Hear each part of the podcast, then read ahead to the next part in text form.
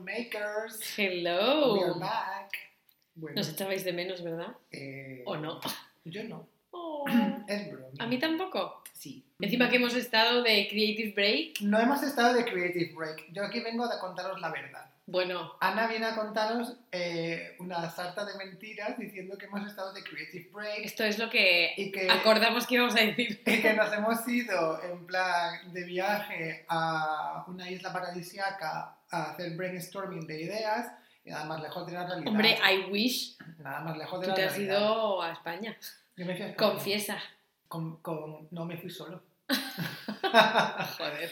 Eh, no, no hemos estado de Creative Break. De hecho, eh, pasamos una época un poco difícil en Generación Guay. Sobre todo yo. Sobre todo tú. Yo la verdad que me lo pasé muy bien, ¿eh? Tuve, Tú sí que estuviste de Creative He Break. tenido momentos muy buenos. O de Break, al menos. Estuve de break, sí. He tenido momentos francamente disfrutones. Oye, pues qué suerte. Yo no. Bueno, cuéntanos qué te ha pasado. ¿Quieres ¿Qué? hablar de ello o todavía? Es muy pronto. Porque.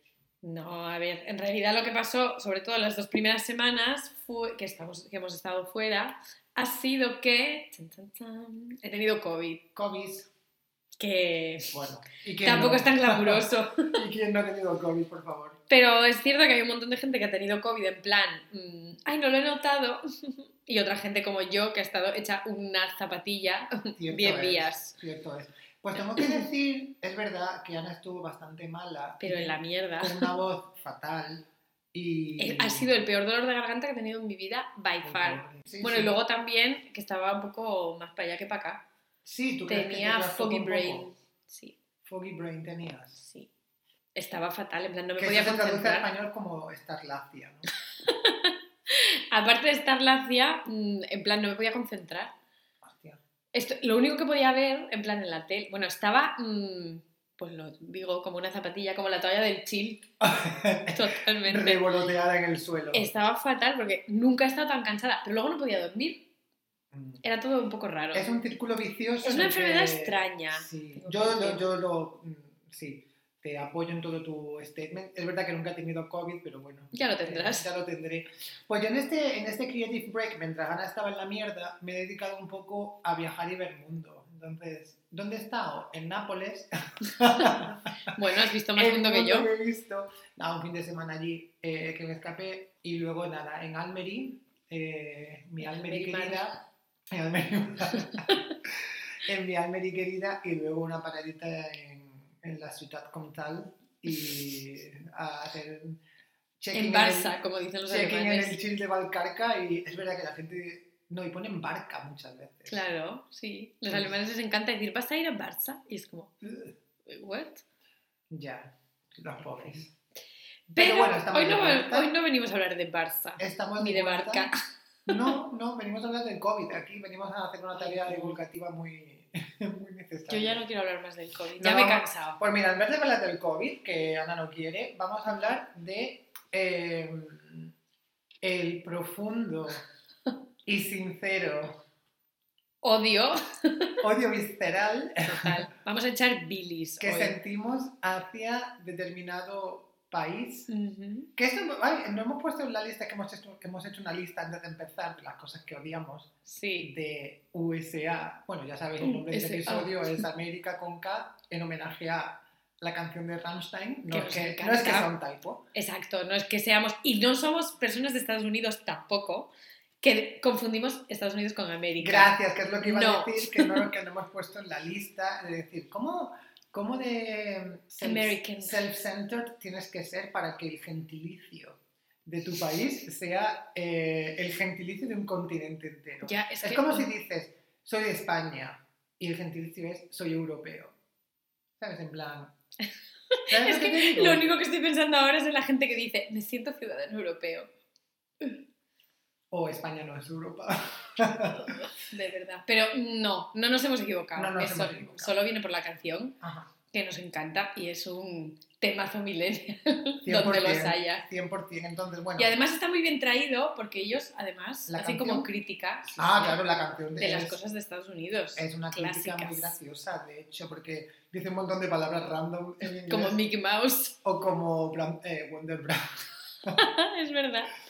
Siempre me, me, me fascina que digan Wonderland esa canción, porque no sabía que era un invento americano, me imagino que sí. Pues toda la pinta. Uy, ves, he dicho americano y es estadounidense. Que Estadounidense. estamos fatales. ¿eh? Ana me ha pegado el COVID. Que, sí. bueno, va- vamos a explicar, eh, bueno, ya creo que lo hemos explicado de por qué queremos hablar de Estados Unidos, un poco porque nos sale, ¿no? De, de Sí, era una cosa que yo creo que necesitamos echar en algún momento de nuestra vida. Y porque después de tanto tiempo sin hablar, lo que necesitamos es desahogarnos, ¿no? Sí. Y, y sacar todo este hoyo que llevamos dentro. Y qué mejor que hacerlo con algo en lo que Ana y yo pues, coincidimos, Coincidimos. plenamente, que es, pues, es el odio a este eh, ente, ¿no?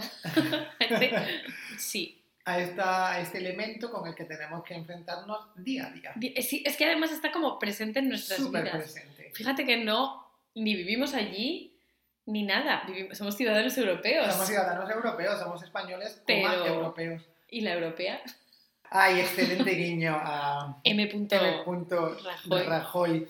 Bueno, al final, eh, ¿ves? Este, este es el tipo de injerencia y de influencia que me da rabia de este país, que acabamos diciendo lo que ellos quieren que digamos. Lo he Mm, dicho americanos cuando realmente son estadounidenses. pero- Eso, yo creo que lo primero, Ujú. para dar un poco de contexto, es explicar que tenemos una razón para odiar USA, que es que los dos hemos estado, y además hemos estado en sitios diferentes, con lo cual hemos tenido experiencias diferentes y por esto mismo podemos comprobar que nuestras teorías son ciertas. Claro, a ver, empíricamente no lo sabemos, pero según nosotros, 100% válidas. Por supuesto. Entonces, empieza tú, Ana, describiendo tu experiencia con U.S.A.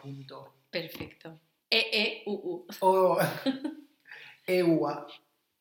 Ah, es verdad. Es que la, ge- la gente que dice EUA, podemos hablar de esa gente. ¿Por qué dicen ¿Qué les EUA? pasa? No sabemos. Bueno, Claro, porque es el EUA. ejemplo de. O sea, Espérate, nadie dice EUA, pero sí escriben EUA. O sea, Ah. dicho como tal, nadie dice voy a EUA. es verdad. Porque no, sabes que yo, si la gente escribe EUA, mi dislexia siempre me. Emiratos Árabes. Exacto, me Sí. lleva a Emiratos Árabes. Sí, sí, pero no. Pienso en E-A-U. Es EUA. Pues. no. Bueno, háblanos de tu experiencia con EUA, venga. Mi experiencia con EUA, que lo he tenido que pensar. Yo la primera vez que estuve en Estados Unidos y la vez que estuve más tiempo era adolescente, tenía 17 años Oh, y me fui. Qué bebé. Sí. Y claro, yo con 17 años era una paria social porque no podía conducir. Y allí desde los 16 se puede conducir. Bueno, y desde Entonces- antes en algunos estados. ¿Ah, sí? Desde los 14 en algunos. Uh, pues qué peligro. Pues sí, yo no podía conducir porque, claro, en España no podía conducir y mm, tampoco podía beber porque en Estados Unidos no podía beber y en España tampoco. Punto, punto, punto.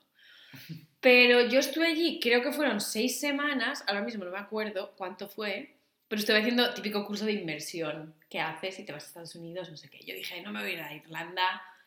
Había estado en Francia y, y no me había sido suficiente, con lo cual con una amiga nos fuimos a LA de What? intercambio, que además es como mm, tirarte a la piscina nada más llegar. Hombre, para ser la primera, el primer contacto, Madre mía, y ahí empezó todo, mi odio a Estados Unidos. es que empezaste fuertecito, ¿eh? Madre mía. Eh, Además, yo la, la sensación que tenía era que todo era como en las películas, es decir, que la gente era, mm, no sé, caricaturas de gente. Pues había típico bar de moteros. Yo vivía en casa de una señora durante... porque me cambié de casa. Bueno, esto... Shout out a EF, EF, que menuda la que lió también, poniéndonos en casas de gente random. Es que la gente que luego es voluntaria para acoger a... Lo a- peor de cada casa, ya te digo. Rara, esa gente es rara. En nuestra zona, porque nosotros vivíamos en los canyons, o sea, no vivíamos eh, tal cual en LA downtown, sino que vivíamos a dos horas, una cosa así. Entonces vivíamos en una zona de, bueno, típica zona de montaña que está como, como detrás y mm, estábamos, creo que éramos como cuatro o cinco en mi zona, que estábamos cada uno a tomar por culo del otro, también te digo.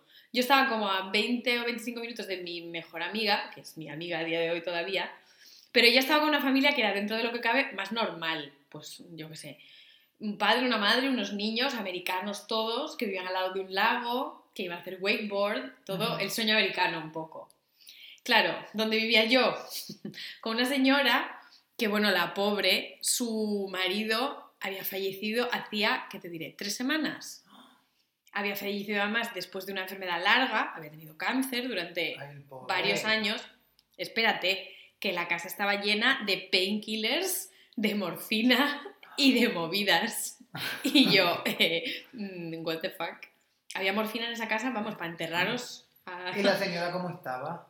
La señora estaba un poco loquita de la cabeza. Pero se echó novio mientras yo estuve allí. Oye, ella, pero ¿cuánto tiempo estuviste? Seis semanas, ya te digo. Fíjate. Sí, sí. Me llevó a una cita. O sea, what the fuck. ¿Pero una Fuimos cita a un... de ella con un señor o te arrange una cita? a ti? No, no, no, una cita. A ver, déjame dar el contexto. Fuimos a un farmers market, que esto en América les. en- perdón, en Estados. Unidos les encanta, que yo no entendía tampoco el concepto este de farmers market.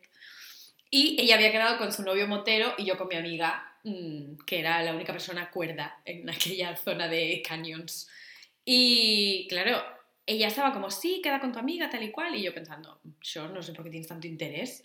Y de repente, cuando llegamos allí, me dice, bueno, mm, yo luego te recojo que me voy a tener una cita. Y yo, perdón. Bueno, y tuvimos que quedar, claro, no había WhatsApp en aquel momento, pues tuvimos que quedar en un sitio a una hora. Y yo pensando, tía, no eres mi madre, o sea, qué mal.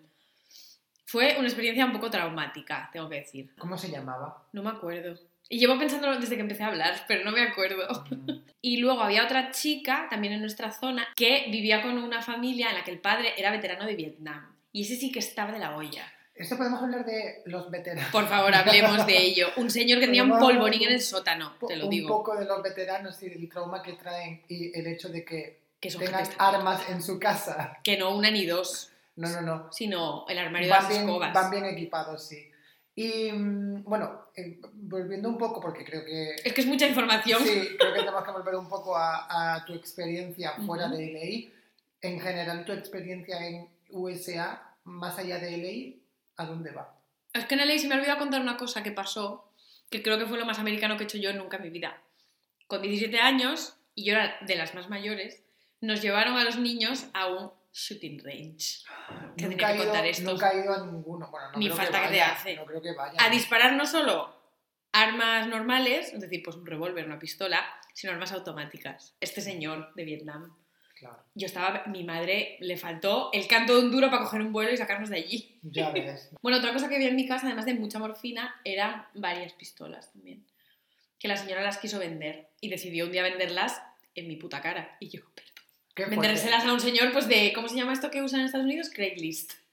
Bueno, es que Craigslist, eh, las- la cantidad de crímenes que, que suceden a raíz de encuentros a través de Craigslist. Me Ujú. parece una fantasía el, el submundo ¿no? que se forma en Craigslist. Sí, sí. Y la gente que busca, bueno, de ahí te puedes es como el Libby Kleinanzeiger de allí, pero claro, Pero llevado al con- siguiente nivel. Claro. Todo en Estados Unidos es llevado al siguiente nivel. 100%. Y no piensa, porque yo la sensación que siempre tuve cuando vivía allí era que, hablando un poco de, lo- de las armas, que yo de vez en cuando eh, estaba en algún sitio tan feliz y me venía el pensamiento de decir, aquí puede haber, eh, pues no sé, un 15% de las personas que estamos aquí pueden llevar ahora mismo una pistola. Yo es verdad que nunca lo pensé, pero en una ocasión me lo encontré de frente, porque hubo, claro, nosotros conducíamos un montón para ir a LA cuando, cuando teníamos clase y hubo un accidente en la carretera. En plan, se chocaron dos coches.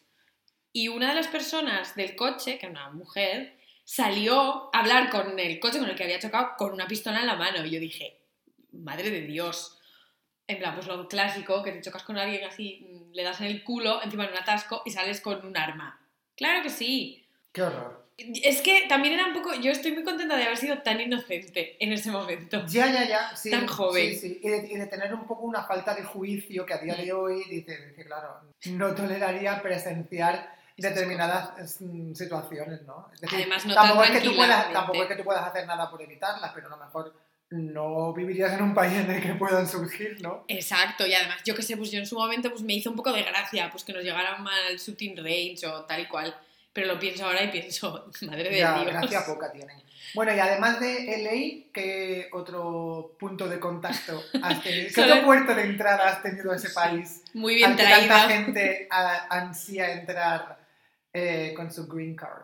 con la... En la lotería A través de la green card. Estatua de la ¿Podemos Libertad. hablar luego de la lotería de la green card? Por favor, sí.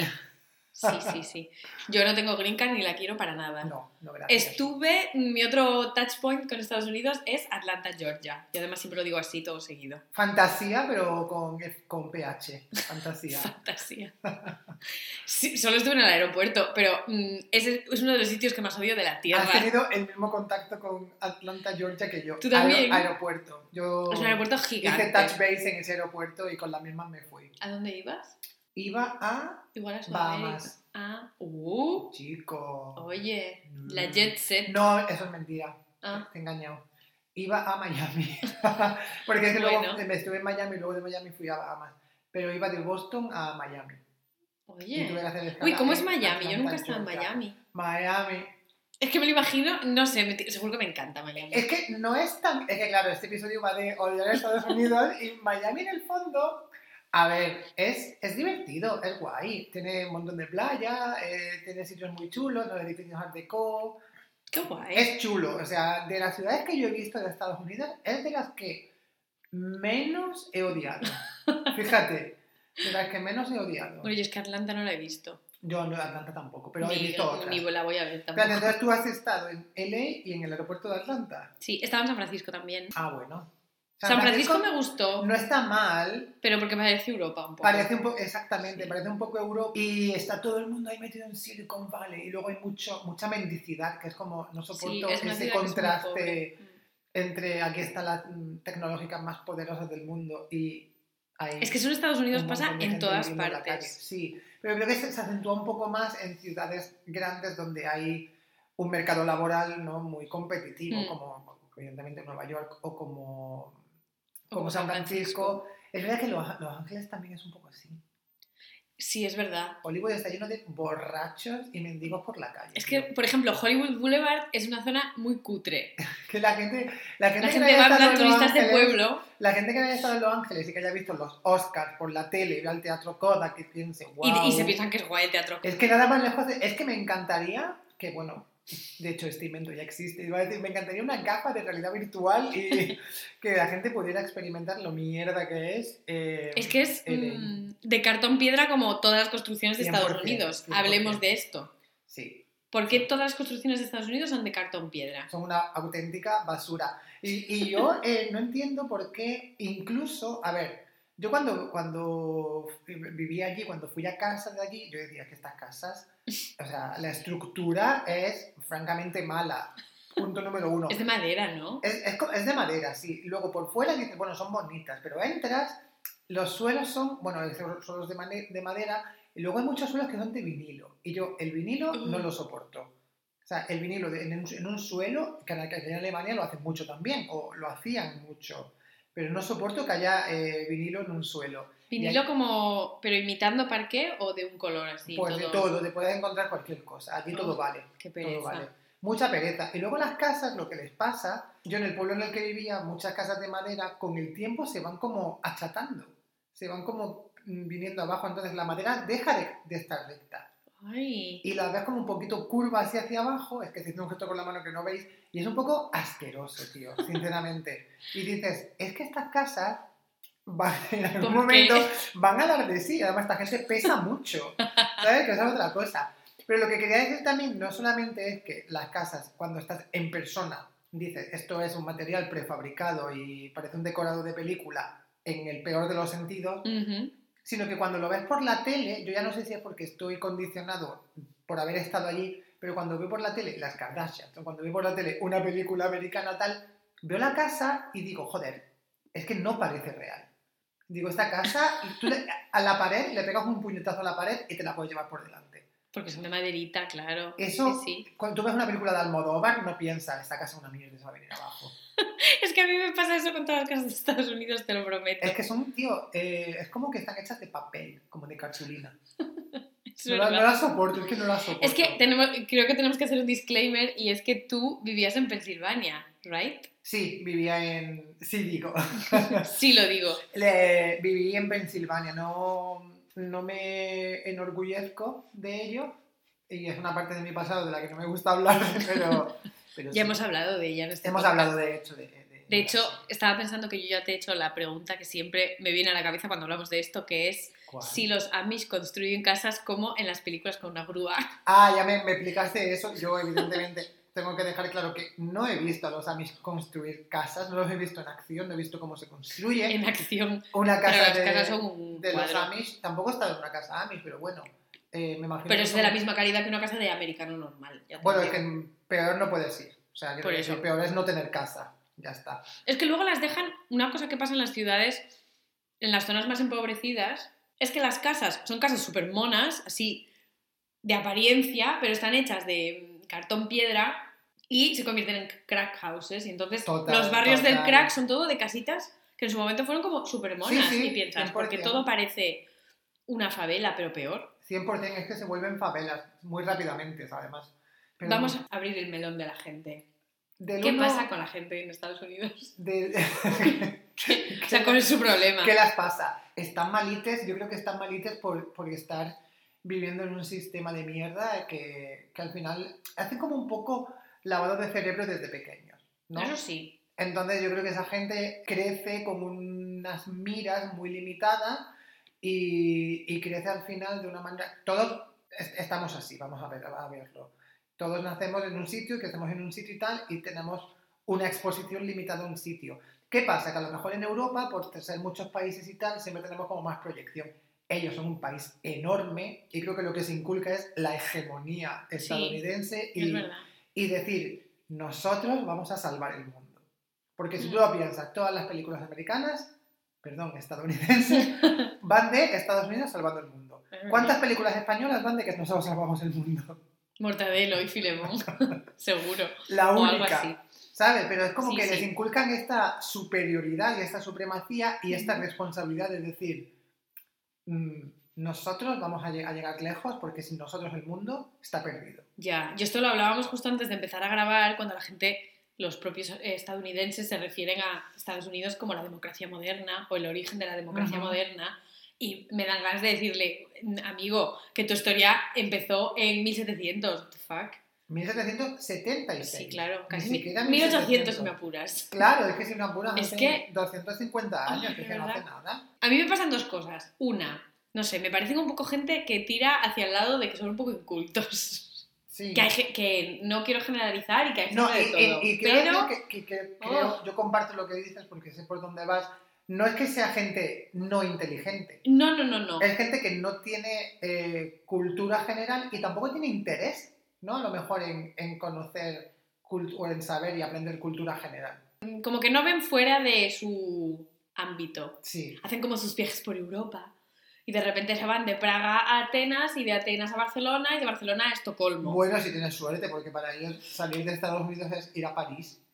Quiero decir, ellos, Europa es París. También. Ya está. Es verdad. ¿Y cuál es el segundo punto que ibas a decir de la gente? Que es gente muy falsa. Que su sociedad está basada en fake praising. Quiero Ya. decir, que la gente te saluda, hello David, how are you? Oh, you look beautiful today. Y es todo mentira. Es todo mentira. Yo es no, todo o sea, mentira. no puedo vivir así. Es todo mentira. Y yo, ¿sabes lo que Gente que le siempre- importa una mierda. ¿Sabes lo que yo siempre he pensado? Que después de esto podemos abrir un melón también interesante. Venga. Que parte de eso eh, atiende al eh, sector servicios. Porque cuando tú trabajas en Ah, el sí. sector servicios, cobras una puta mierda. Y tu, no sé qué porcentaje, pero imagínate, el 50% o más de tu sueldo viene de las propinas. Entonces tú eres excesivamente simpático, sin necesidad de serlo y sin querer serlo, ¿no? Con gente que a lo mejor mm, te cae mal incluso, ¿no? Pero tú tienes que ser simpático porque tienes que ganarte tu propina. Y yo creo que eso al final se extiende a la vida real y la gente viene ya como simpática por defecto de casa, pero ellos llegan a su casa, se quitan los, mm, los zapatos, se tumban en el sofá, se abren un bote de Pringles, se comen su pollo frito y se ponen a rajar de todo el mundo. ¿Tú crees que rajan en la intimidad? Yo creo que sí. Yo es que creo que ni Yo siquiera, que sí. fíjate, pero puede ser, ¿eh? Yo creo que sí. Por algún lado tiene que salir eso. O sea, tú no puedes ir con una fake attitude por la vida. En el shooting y- range se soluciona el- eso. Hombre, pues sí, a lo mejor liberan la tensión disparando por ahí. Luego por eso salen esos Hay casos shootings. aislados por ahí, sí. Oye, pues puede ser. Pero yo creo que, que- que el, el motivo por el que la gente es tan falsa es que están tan acostumbrados a pues bueno, yo voy a un hotel o voy a un salón de no sé qué o voy a un restaurante y espero ya por defecto que la persona vaya a ser extremadamente simpática conmigo solo porque le tengo que dar dinero. Ya. La excepción que confirma... La excepción que confirma la regla. Eso, cuando yo estuve en Atlanta, Georgia, en el aeropuerto sola, sola, porque mi novio rellenó mal el esta, esto dejémoslo para otro momento, y no le dejaron volar. La señora que estaba en el check-in en la puerta de embarque, bueno, mi billete daba error porque mi novio no había volado conmigo. Todavía no entiendo por qué. Fue extremadamente desagradable. Me trató fatal. ¿Ella era del aeropuerto o de la aerolínea? de la aerolínea. Mm. Pero la aerolínea era. Ah, no, era Air France. Pero, Pero, ella era era americana. americana, sí, sí, claro. no era francesa. Y me trató Bueno, que no sé súper mal. peor ya. O sea, llamó al aeropuerto de México para preguntar que qué pasaba con mi novio, que sí, que bueno, que yo tuve que enseñar mi DNI, mi esta, la tarjeta con la que pagamos los vuelos, que por casualidad la llevaba conmigo, y el vuelo era un vuelo que estaba overbooked, con lo cual me dieron un asiento random, porque el mío ya se lo habían dado a otra persona. Y yo, bueno, por favor, me trató súper mal. Porque además yo le expliqué lo que había pasado y me dijo, sí, sí, bueno, yo no me lo creo, así que voy a llamar a México. Y yo, Claro, esa señora, ¿Perdona? su likelihood ¿no? y su salario no dependía de ser simpática contigo. Y se nota. Y se Bueno, y la gente estaba allí liándola. Es que ahí tuve los dos ejemplos, porque luego, como era un vuelo overbooked, em, ofrecían como una especie de em, recompensa a la gente que se quisiera quedar dos noches en Atlanta, que a mí me tienen que untar de dinero, ya te digo, por estar allí, en esa ciudad donde todo el mundo es obeso, by the way. Porque en el aeropuerto solo hay mm, TGI Fridays. Me hablaron literalmente dos personas que estaban sentadas conmigo en la típica sala de embarque, pero hablándome en plan gente que no me conocía de nada y me Fatal. decía, ¿tú qué vas a hacer? Fatal. Ay, a mí también me pasó una cosa en un aeropuerto. Iba a Canadá.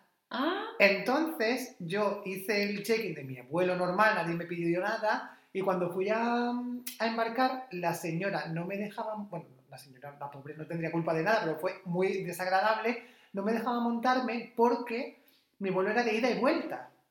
Entonces ella me decía que yo no podía volver a Estados Unidos, uy, ¿y eso? porque tenía que haber rellenado no sé qué mierda, no sé qué papel, y yo no lo Ah. había hecho porque yo no lo sabía. Yo pensaba que eso se hacía a la vuelta. Claro. Entonces se puso bastante desagradable y me, dejaba, me dijo que no me deja, o sea, que no podía volar si no tenía... Y no me explicaba muy bien lo que era, porque yo no sabía lo que era, no, no era honesta ni nada de eso, porque eso ya estaba rellenado. Qué Y yo, de hecho, fuerte. tenía un visado, que es lo que yo no entendía. ¿Por qué me estaba pasando todo eso? ¿Sabes? Porque yo pensaba con el visado que necesito. Si yo cuando viajaba a España y volvía, nadie me pedía nada. Ah, Y creo que era porque era Canadá. Anda. Sí, sí. ¿Ves? Pues tienen como esas reglas sin sentido. Tienen un montón de reglas sin sentido. Pero hablemos de TGI Fridays. Vamos a hablar de su, de su cultura gastronómica Por o lack thereof. Por favor, sí. Yo creo que es la cosa que más odio de Estados Unidos. ¿Sabes lo que, lo La que imposibilidad de comer en un sitio normal. ¿Sabes lo que me hace gracia? Que cuando vas conduciendo, que ahora quiero también hablar de una cosa, cuando vas conduciendo por la autopista, solamente ves TJ Fridays, Taco Bell, Pizza Hut, TJ Fridays, Taco Bell, Pizza Hut. Es decir, que si te quieres parar a comer, la única opción que tienes es ponerte gorda como una ballena y luego meterte otra vez en el coche, comprarte un galón de. Coca-Cola y nada, y para adelante. Si es que no tienes opciones. No, es verdad. No tienes. Y luego, si, si hay comida sana, que esto también es un, un- un punto in- interesante, mis amigos americanos, que algunos tengo, que han venido a Europa, que han vivido en Europa y tal, me decían que la comida saludable en Estados Unidos de por sí es menos saludable que en Europa. ¿Ah, sí? Porque lleva muchísimos más aditivos, muchísima más mierda. Porque la gente está tan acostumbrada a comer mierda que cuando le pones una ensalada de estas que ya viene hecha, tal cual pelada como la podemos comer nosotros, no se la comen. Qué Tiene fuerte. que llevar ya su aditivo que les enganche. Su mayonesa. Su mayonesa, su salsa César, su picatostes, lo que sea, pero tiene que llevar algún tipo de mierda porque si no, no se la pueden comer. Bueno, y aparte que las cosas caras en ciudades como... Cuando yo estuve en LA todavía no había explotado la burbuja healthy, que de esto hemos hablado en otro episodio. Mm, cierto. Pero ahora sí, y yo tengo amigos que han estado en LA hace poco, Yo, y las cosas... Ah, no, yo hace tiempo. Claro, y las cosas healthy, los zumos, los smoothies, no sé qué, son carísimas. Son muy caras. En sí. plan, a lo mejor un zumo de naranja cuesta 8 dólares. Claro, pero es que aquí quiero yo puntualizar una cosa y es que para ellos comer healthy es gastarse 16 dólares en, en un smoothie de kale. Ya, por eso Y es te como digo. comer healthy no es eso. Cómprale una puta lechuga y iceberg y pícale un tomate. ¿Sabes? No te Sí, es como comprar fruta, comprar verdura. Exacto, o come menos, menos azúcar, no te bebas una soda de, ¿sabes? De, del tamaño de tu cabeza. Ni te comas un bucket, un, ¿cómo se dice? un cubo de pollo frito. Pero la- es cierto que en general la comida saludable es más cara. que Donde ya es comida- carísimo hacer la compra. Sí, sí, que es más cara que la comida eh, basura. Y Mm. luego también es verdad que, que en Estados Unidos, para ellos, sobre todo en grandes ciudades tipo Nueva York o tipo LA o Ujú. Boston incluso, para ellos comer sano se necesita el Whole Foods. Es como, claro, si vas al Whole Foods y te cuesta una pera 8 dólares, no vengas llorando. ¿Sabes? De que no puedas Una comer pera, Es que es verdad. Es que es cierto. Luego tiene cosas muy chulas el Whole Foods.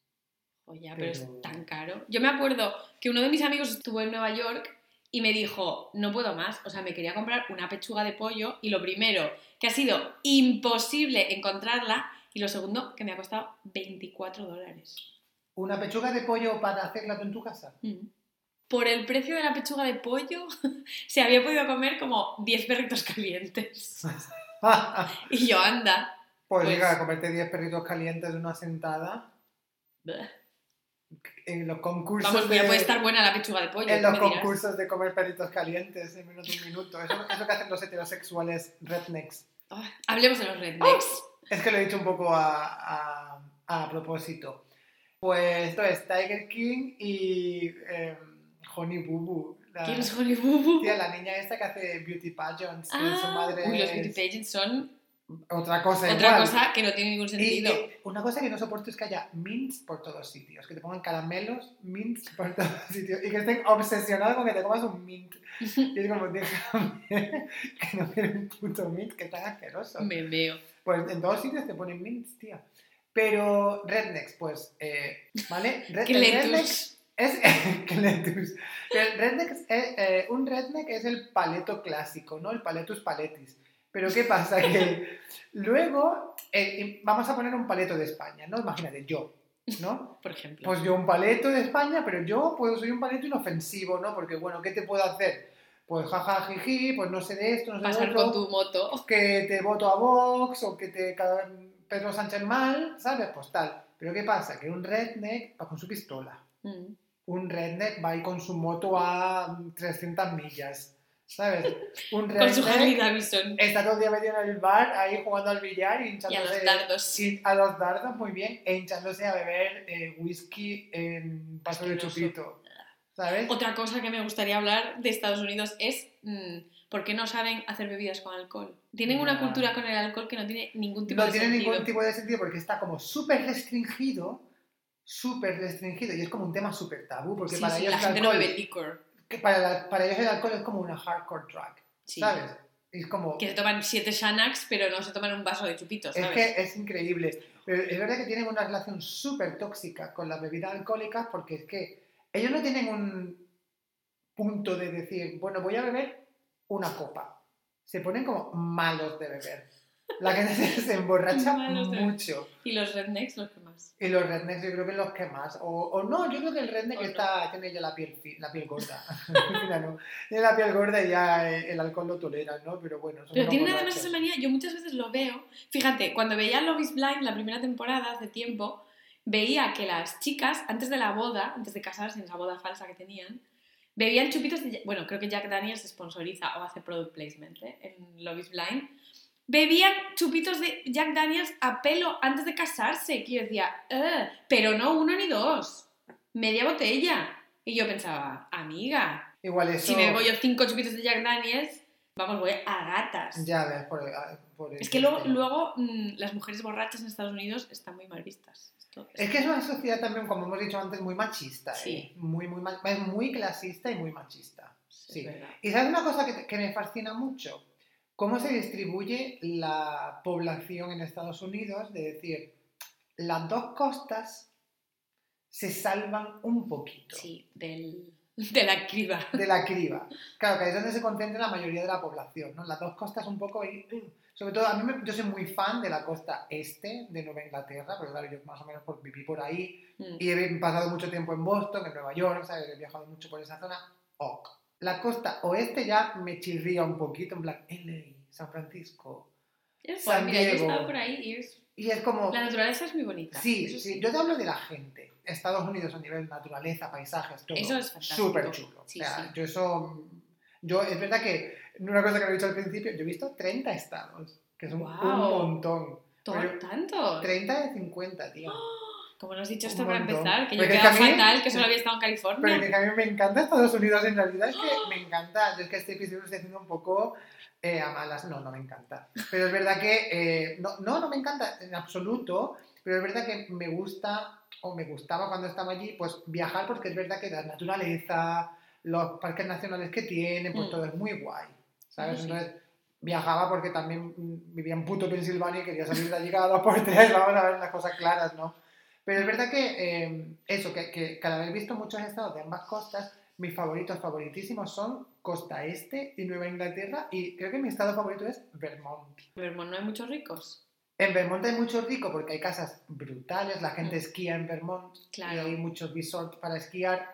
La gente rica de pues, los, los estados de abajo, de Nueva York, de Massachusetts, de Connecticut y tal, Mm. Muchos tienen casa en Vermont para pasar el invierno o para irse a esquiar, o lo que sea. Y es un estado súper liberal, entre comillas, para lo que son... Estados Unidos. Para sus estándares, porque para ellos el liberal es blanco, uh, un porro, ¿sabes? Y whatever. Y, y es muy, muy bonito. Es decir, que en ese estado es verdad que es de los pocos sitios donde yo es verdad que me he sentido como decir, ay, la gente no es Lo peor. tan imbécil, ¿sabes? La gente es como ok. Ah, mira. Y muy bonito, la- son pueblos porque no hay ciudades grandes y tal, y me pareció súper chulo. Sí. Oye. Así que yo creo que es el, como el mini enclave dentro de Estados Unidos en el que podría sobrevivir. Vaya. Sí. Pues parece que no lo odias tanto, ¿eh? No, sí lo odio, sí lo odio, pero bueno, hay ahí como un resquicio, ¿no? Si tuvieras Al que escoger aferrarse. Una cosa, ¿qué es lo que más odias? ¿Qué escogerías? ¿De Estados Unidos en general? Sí. Creo que ha ido cambiando, sí, a, a lo largo del tiempo. Odio dos cosas. No puedo, no puedo decirte una. A día de hoy te voy a decir lo que más odio a día de hoy. Ujú. ¿Vale? Odio dos cosas. La primera, odio los, eh, el contenido audiovisual americano. O sea, yo he llegado a un punto de decir, ¿por qué cuando estamos, cuando crecemos y cuando, pues, no sé, adolescentes, early 20s y tal, nos fascina o tenemos esta atracción un poco hacia el contenido de Estados Unidos de series, de películas y todo lo Mm. americano es como, oh, wow, super Pero con cool". tópico americano. Sí, súper tópico. Que esté Como ambientado. ambientado, exacto, ¿no? Que todo era súper cool. Y me parece lo menos, y esto me di cuenta de que yo había llegado ya a este punto de mi vida en el que odio ese tipo de ambientación ¿no? en, en el contenido, cuando vi Licorice Pizza, la Ah, película de- que está nominada a los Oscars, que cuando la vi dije, menuda pedazo de basura, porque es como que puede ser más americanada. Qué. Era como súper, súper americanada y una historia de coming of age que para, para ellos es como, uh, súper, como naughty. Y es como, mira, perdona, stop. Qué pereza me da. ¿Sabes? Y es que pasa coming on... Coming... coming of age en Estados Unidos of en los 70 y es como, ya me has dado, en un pueblo y es como, ya me has dado too much. Uy, ya. Y la vi y dije, enough, ya hasta aquí he llegado.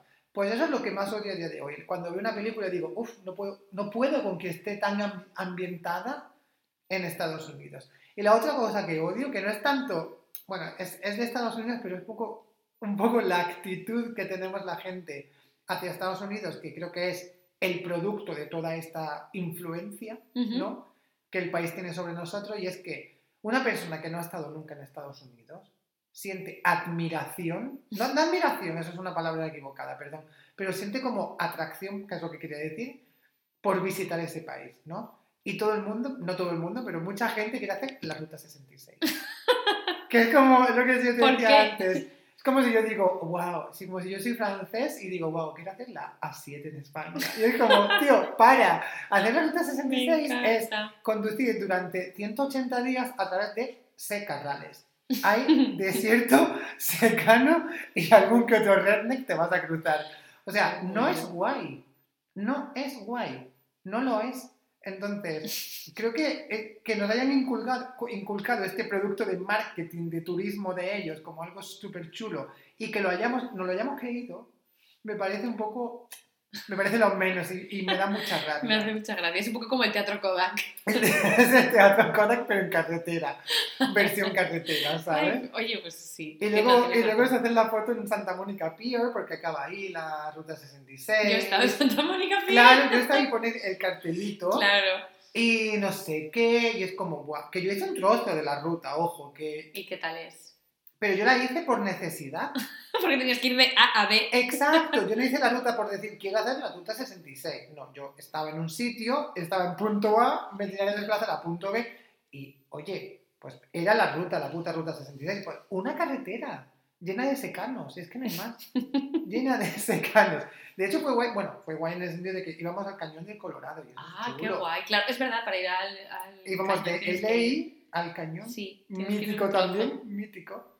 A mí me gustaría mucho ir, ¿eh? que no he estado El cañón es chulo. Y ya vas a Las Vegas que te la pasas muy bien. Mira, Las Vegas podíamos ir cuando estuvimos en, en California, pero decidimos que no. Vaya. Bueno, yo también con 17 años que iba a hacer en Las Vegas, comerme una mierda. También te digo. Y ahora tampoco harías mucho, ya te lo digo. Yo Las iría Vegas es a un sitio ver- que puede ser el sitio que menos me atraiga de la tierra. Yo, sí, yo ahora iría mucho. solamente a ver uno de los shows que hacen en plan Britney o Gaga, ¿sabes? Iría como con algo eso. así. Yo a eso sí iría, ¿sabes? Pero yo estuve una noche, en plan 24 horas y ya fue más que que suficiente. además es carísimo. Sí, pero en como, como todas, pero todas esas ciudades son muy caras. Sí. En plan LA, San Francisco, Las Vegas son súper caras. Sí. Súper caras. San Francisco era como prohibitivo en su época, para incluso para tener apartamentos. O sea, para conseguir un sitio donde estar. Era Ya. una- Es una pasada. Oye, ¿y tú, ¿y tú qué es lo que odias a día de hoy? Venga, Lo que más Mm, odias. Yo una de las cosas que más odio, ya lo hemos comentado, que es, pero no he dado este detalle en concreto, que ya hemos hablado un poco de su lack of taste en el mundo gastronómico. Y una cosa que odio absolutamente de Estados Unidos es la gente que come con cócteles. Me ofende.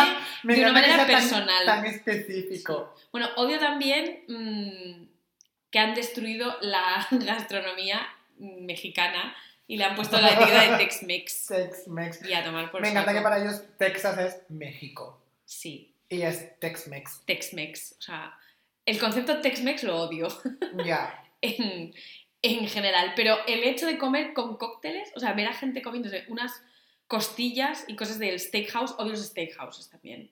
Porque no como. Yo en Estados Unidos no comiendo carne, ¿qué voy a comer? Una mierda. Una mierda, te comes Así de mierda, claro. Una sí. bola de esas que pasan por los por Una- el oeste. una Un caldo. tumble- tumbleweed. Gente comiéndose unas costillas con un sex on the beach al lado. Es como, "Ugh, no puedo. Te entiendo, te entiendo. Y otra cosa que odio mucho, mucho, mucho, mucho, también la odio más desde que leí el libro de Chanel Miller, que se llama Know My Name, es todo el concepto de las fraternities. Que esto ya da- nos da para una hora. Bueno, hablando de... eh, Pero... es que, vamos a ver. El Es que ahí has abierto un melonazo, un melonazo, porque. ¿quién forma parte de las fraternities? Los bros americanos Es que el bro- son Es americano. que son hombres blancos cuyos padres están forrados, forradísimos, que se hinchan a beber, a follar con o sin consentimiento y a drogarse, Ugh. Y que, luego, y que luego sus padres, con el dinero que tienen, pues tapan los agujerillos que esos niños van dejando por ahí. Tal cual. Eso es una puta fraternity. Oh, de verdad, es que me parece lo peor. Y yo en el campus en el que vivía estaba petado de fraternities. ¿En serio? tío. ¿Y qué gente iba? Pues te lo acabo de describir, básicamente. Y luego estaban, había sororities que eran muy, yo iba a las sororities siempre. Yo era muy amigo de las niñas y había sororities que eran súper chulas porque hacían cosas muy chulas, pero ahí estaban los maricones y las niñas. Y yo pues Ah, estaba bueno. ahí metido. Pero luego Que había... también hay sororities muy tóxicas, ¿eh? Sí, claro. Pero luego había frat houses que eran, es que eran asquerosas, tío. ¿Sabes otra cosa que, que me parece muy lo peor? Que ¿Qué? odio mucho, las leyes.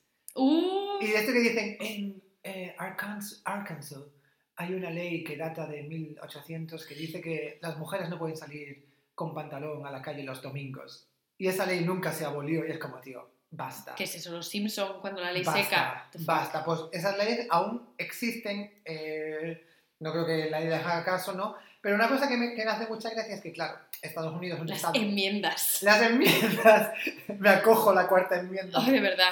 Em, es un estado, claro, es un estado federal, entonces cada estado pues lleva su, Su su movida. padre, su, su movida, muy bien dicho, ¿no? Cada uno es de su padre y de su madre. Sí. Y mm, me hacía gracia porque, claro, yo vivía en Pensilvania, ¿no? Y recuerdo que estábamos en una house party y pues la típica house party es que no podía ser más americana con los vasos rojos de Ay, plástico. los de los vasos rojos es mortal. Eh, sí, sí. La gente como en plan, la gente que no sabe beber alcohol, evidentemente, que yo venía de hacer botellón en España, de echarme cubatas como tu cabeza de grande toda la noche y perfectamente, a esa gente que se echaba dos deditos de whisky, lo mezclaba con algo y luego estaba ya vomitando en el suelo. O se echan solo licor. Que o se echan solo un licor porque se creen que eso es lo guay, ¿no? Pues yo recuerdo de estar eh, con mi vasito rojo y de salirme al porche a hablar con no sé quién. Es todo muy típico. Es que es muy típico. Y que me dijeron, ¿qué haces? Y yo, pero bueno, no puedes beber aquí porque en Massachusetts está prohibido beber alcohol en el exterior. Y yo, "¿Pero si en el porche de la casa, relájate. Y me dijeron, sí, en, oh, en Massachusetts, en Pensilvania, perdón.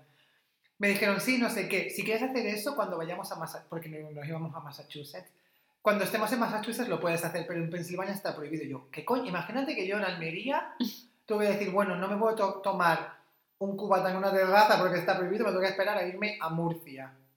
Me Es muero. que es lo menos. Sí, es un poco random. Pues estas leyes de mierda que tienen, tío. O de bueno, decir... en California es como muy clásico la gente que se va a Tijuana, que por lo visto es una ciudad en la que solo hay mm, casinos, eh, clubs y sitios donde se puede beber alcohol y liarla. Y pipas. ¿Pipas de qué? Pipas Tijuana. Ah, pipas de fumar. Claro, yo pensaba que habías pipas de fumar. No, no, pipas. Ya la, la gente de... La gente, bueno, los de OCE se iban a Tijuana Claro. a liarla. Que es que eso es tal y a cual. liarse. Yo se me está ocurriendo Mm. otra cosa que también odio, que quiero dejar aquí constancia de ella. Que es una cosa que me da mucha rabia, pero es un momento, es una cosa muy personal mía. Me da mucha rabia una cierta como corriente cultural, por decir algo, literaria, etcétera, que son muchos eh, escritores, o algunos escritores estadounidenses que tienen como ese estilo de describir cosas que es como random. ¿Sabes lo que te digo? ¿Como quién? Como Moe cuando se hace poeta. no, me tienes que dar un ejemplo real. Entonces, Moe cuando se hace poeta, sobre todo pasa en la poesía. Yo, por ejemplo, me encanta Ocean Wong, que es el, eh, su libro de prosa, me parece lo más. Pero cuando escribió poesía, pensé, ¿qué te pasa? O sea, cosas random, que parecen haikus. Pues, por ejemplo, salí a la calle y el cielo era azul. Me comí un helado, pasó una mosca. Eso es un poema. Po- po- ok. Eso en Estados Unidos se ve que se lleva muchísimo. Entonces a la gente le encanta como ir a Poetry Kicks y cosas así y van a escuchar a este tipo de gente explicando mierda. Esto me da mucha rabia. Uy, no puedo, no. Y estoy leyendo un libro ahora que, sobre todo al principio, está escrito así.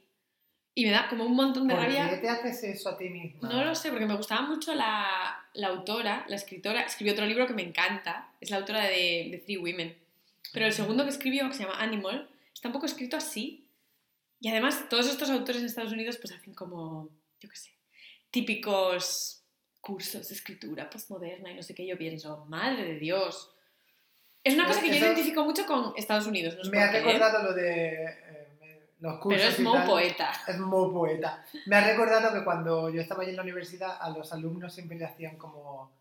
eh, la educación allí como que se basa mucho en critical thinking. Y pienso, Sí, que es mentira. es todo mentira, pero Le- Lo único que se basa absolutamente mentira. la educación de Estados Unidos y a mí que venga alguien y me convence de lo contrario es en hacer empty speeches. Es decir, te enseñan a hablar sin decir nada. Sí, Y esto es la realidad, el club de debate, para lo único que vale. es verdad. De ¿eh? verdad no puedo. Es que además me ha pasado encontrarme con mucha gente a lo largo de mi carrera profesional, en un 99,9% de los casos americanos, que te hacen unas presentaciones y unos speeches y acto seguido tú piensas, ¿qué estás diciendo? Son muy buenos en una retórica vacía. Sí. Sí, sí. Esto Vamos Creo que a- puede ser mi top 2 de cosas Muy que bien. odio después de comer con cócteles. Muy bien, vamos a decir, eh, ¿qué te parece si decimos una cosa más que odiamos cada uno y ya vamos cerrando?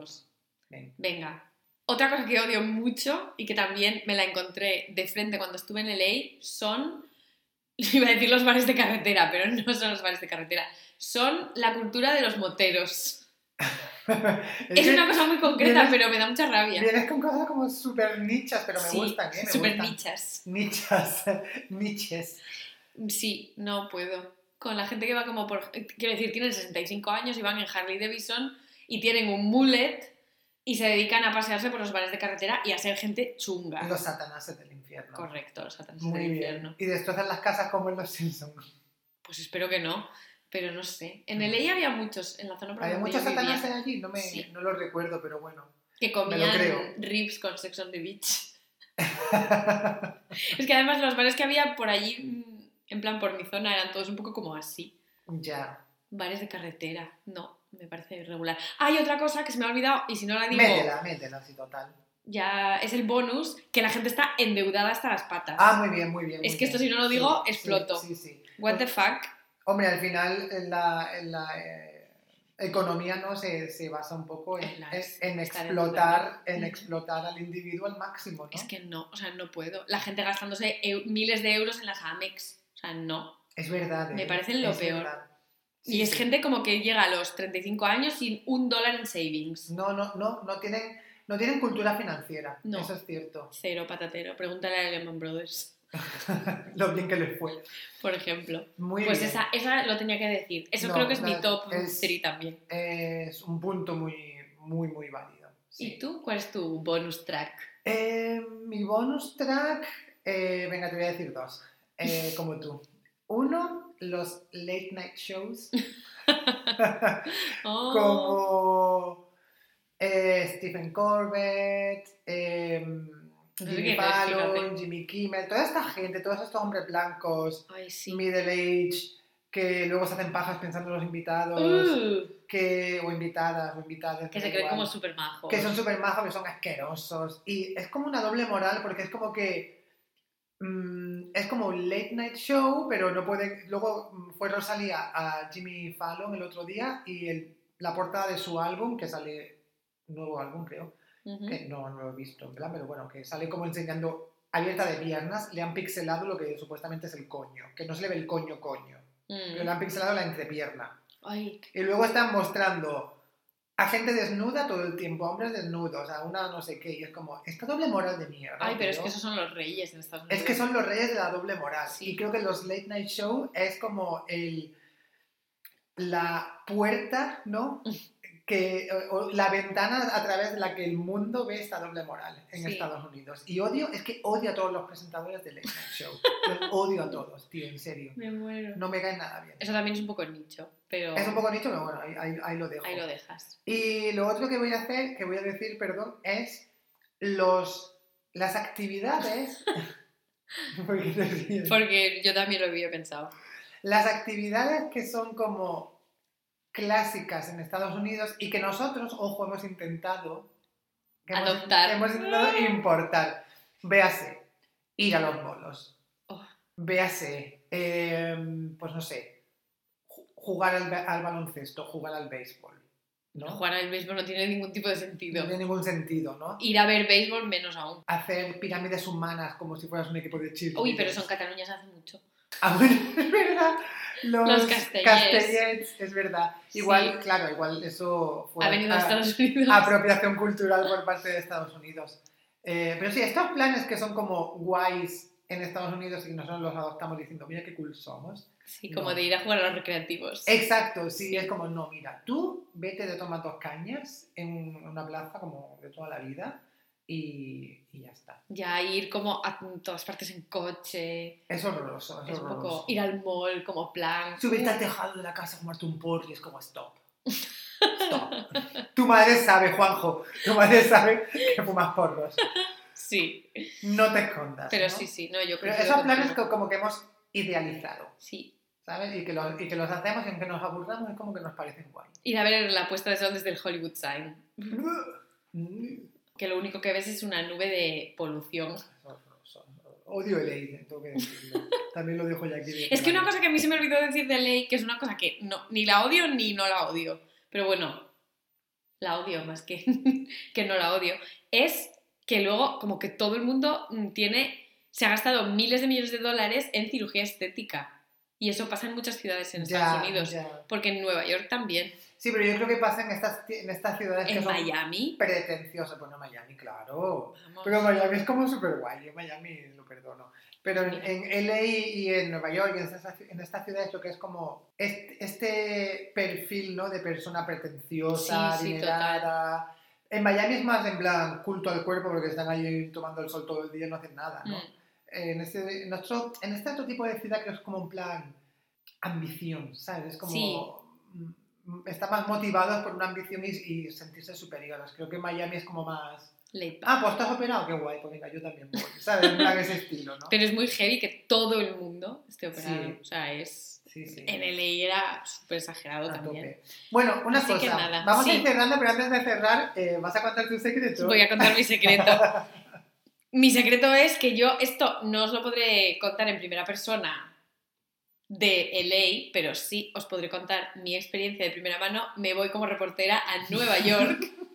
En tres semanas voy a ser Paqui Peña reportando desde Nueva York todas las operaciones estéticas que vea Muy bien. y todas las deudas y todas las amexes que vea. Muy bien. Voy a ser una hater Quiero que nos absoluta. fotos desde el, el rock- del Top of the Rock. Sí. Quiero, quiero también desde el que, Empire State. que me traigas eh, una bolsa de M&M, de la M&M Store de, de Times Square. Por favor, tienes que ir a Times Square. Voy a ser esa turista de Por pueblo. favor, tienes que ir a Times Square y Oh, hacerse una foto con el rockero ese que va desnudo en Times Square. En todas las ciudades hay un rockero que va desnudo. Pues Hay uno hasta en el parque. Park Well. ¿En el Parkwell hay uno? Sí. Pues no, ten- no tendrás una foto con ese. No, pero tengo una foto de él. Ah, bueno, bueno, nos vale, nos vale. Pero en Estados Unidos yo No, te... en Estados Unidos no. El challenge que te pongo para Nueva York es que vengas con una foto Ay, no, qué con pereza. el... con- Y tocándole los huevos al Con toro ro- de Wall Street. Al toro de Wall Street, muy bien. Con el rockero de, de Times Square. Pero a la niña sí la quiero ir a ver. Qué niña. A la niña que está señalando así. Ah, es que no sé cómo se llama la escultura, pero es una niña que está como... Es una escultura de Women Empowerment, que está como Ah, señalando pues así esa. los edificios de Wall Street. Ah. Tienes que hacer también una foto en Strawberry Fields Forever. Pereza. Odio los Beatles también, podemos dejar esto así. Uy, ¿podemos hacer otro episodio en el que odiemos los Beatles? Bueno, Porque yo mm, también los odio un poco. Es que la gente, No que mucho, escucha, mucho. la gente que escucha a los Beatles, ¿qué les pasa? Que son nuestros padres. La gente que no son nuestros padres, si la gente de nuestra generación o posterior, a eso, sí- eso no- Por eso favor, no- contadnos en comentarios qué opináis, porque yo aquí opino lo mismo. Y es una opinión muy impopular. La gente siempre es como, ah, no tenéis ni idea. Pero Mira, la gente que dice, escucho los Beatles, y tú dices, yo no, no me gustan, dice, ay, no sabes apreciar la buena música, mira. si escucho Vivaldi, callaros la boca. Muy bien dicho, ¿A oye. que sí? Yo voy a decir que yo escucho la Orquesta Tentaciones, pero... Que ¿Qué es la donde- Orquesta donde Tentaciones? tocaba David, David. Antes de OT. Creo que era Tentaciones, se llamaba, no sé, algo Te así. iba a decir ambiciones, pero no. No, no, no, era Tentaciones. Eso es Jesulín. Bueno, yo creo que cuando cortamos... Os dejamos con esta reflexión Venga, sobre que los tiene que ir Beatles a rellenar su esta y a, y a meterse, y a la embajada, porque a mi novio no le van a dejar entrar, y a pero meterse- veremos. a meterse en la lotería de la Green Card a ver si este año es el tuyo. Oye. Cruzo, cruzo los dedos. Claro que sí. Voy a ir a esconderme en la Estatua de la Libertad. Muy, muy bien. Bueno, Bueno, la semana chicos. que viene más, Venga. pero nunca mejor. Chao. Bye, fellows.